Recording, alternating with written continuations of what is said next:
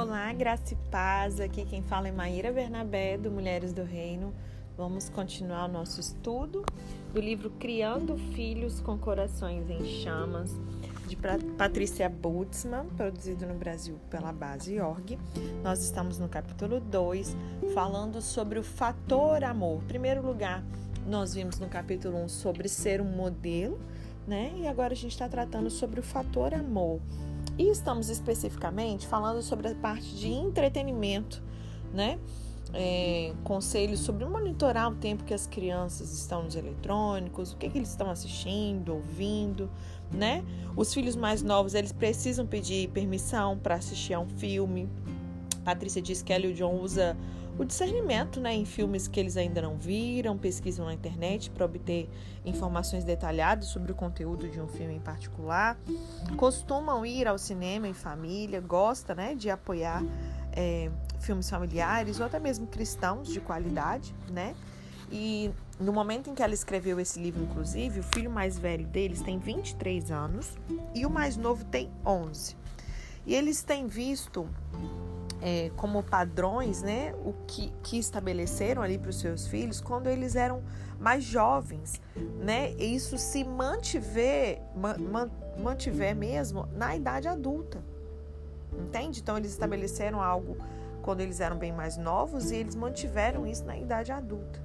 As crianças elas nascem com uma natureza sensível, como uma tela em branco que nós, como pais, temos o privilégio de pintar e proteger. Assim são as nossas crianças.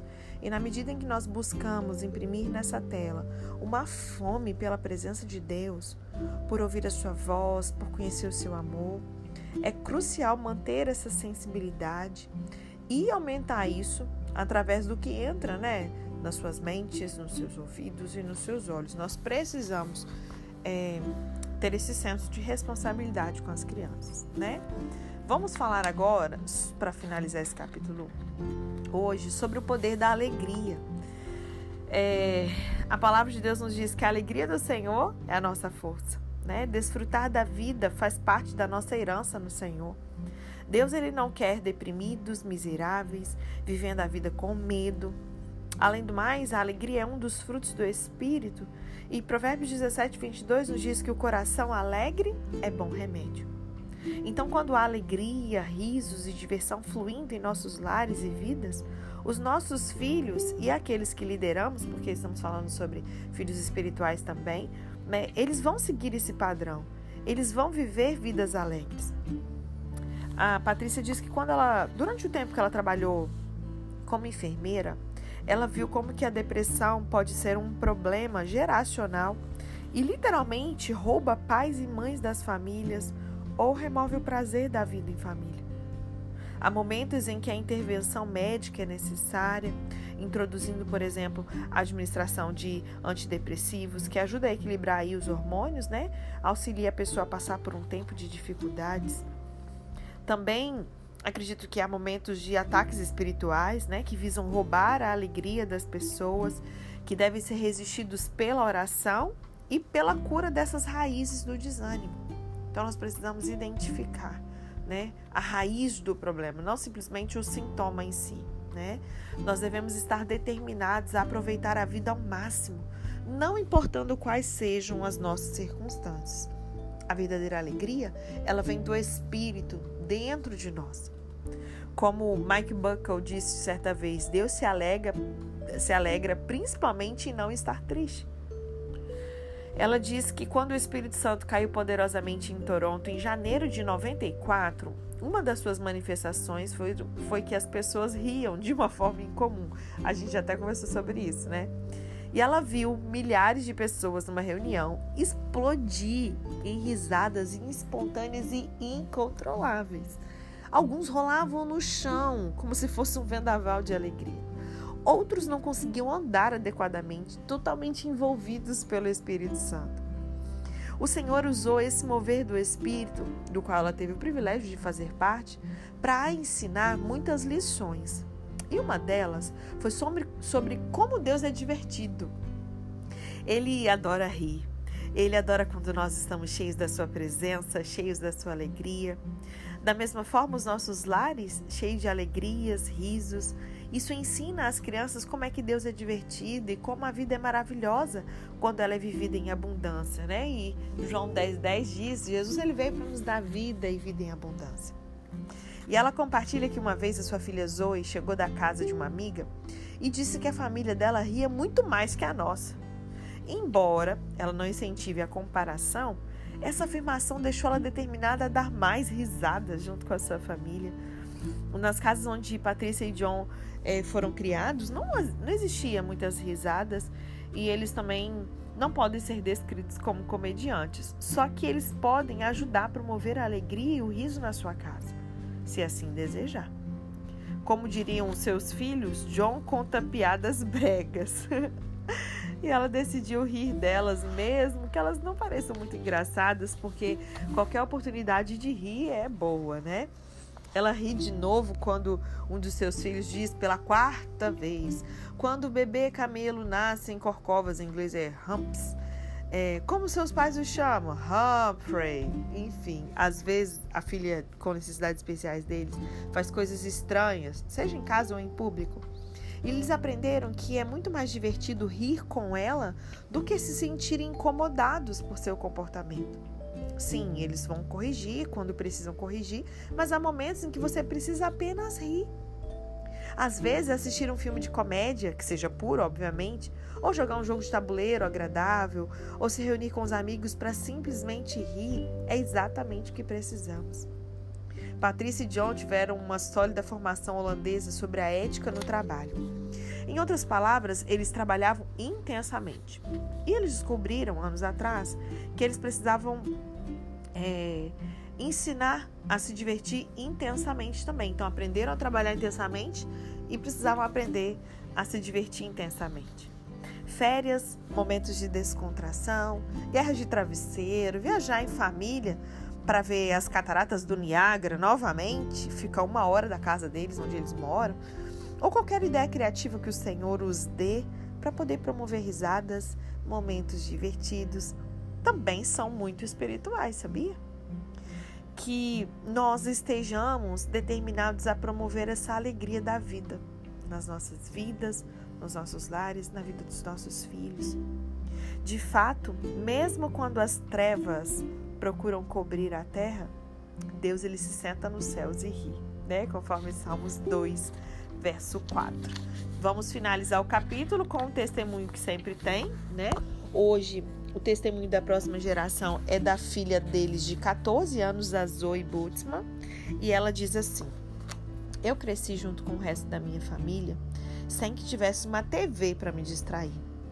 As pessoas geralmente ficam surpresas e confusas quando elas ouvem isso. Elas costumam fazer perguntas como: Como você se diverte? O que, você faz nas manhãs de sábado? Você apenas assiste a filmes? Você não está sempre entediada? Entediada. Essa é uma palavra tão sombria. Ninguém deveria ter que ficar entediado. Não é por isso que, quando criança, a nossa imaginação é uma parte tão importante da nossa vida? Nós podemos correr e imaginar que somos qualquer coisa ou alguém que queremos ser. Mas, se estamos sempre sentados assistindo os resultados da imaginação de outra pessoa numa tela, quando poderemos aprender a usar a nossa imaginação? Uau! Eu reclamava com frequência que todos os meus amigos tinham TV e não era justo que eu não pudesse fazer o que eles podiam. Eles podiam assistir a quantos filmes quisessem, mas eu só podia assistir a um ou dois por semana. Eles podiam jogar no computador o tempo todo, mas eu só tinha 30 minutos por dia. Eles sempre podiam fazer algo que eu não podia. Agora eu percebo que era o contrário. Eles não fizeram o que poderiam fazer. Não tendo eletrônicos para me divertir sempre, eu fui forçada a descobrir novas maneiras de fazer isso no meu tempo livre. Em dias de tempo bom, eu corria pela floresta e procurava viados de cauda branca caminho de uma fazenda onde eu via cavalos. Ou eu caminhava pela rua até o playground brincava com outras crianças. Eu fingia com os meus amigos que nós fazíamos parte de uma família que estava presa numa ilha e que tinha que construir uma casa na árvore para poder ficar longe de todos os animais selvagens que estavam ali à espreita.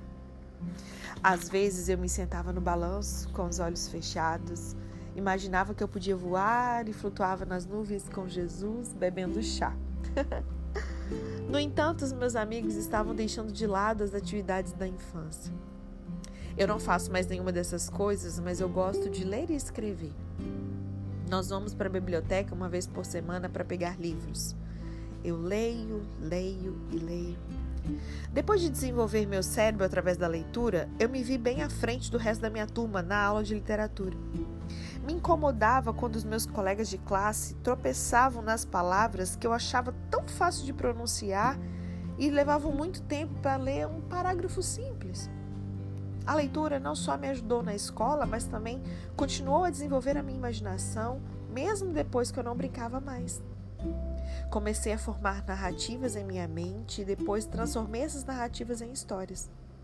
Eventualmente, o papel passou a ser insuficiente para poder contar essas histórias e em um Natal, meus pais me abençoaram com meu próprio laptop.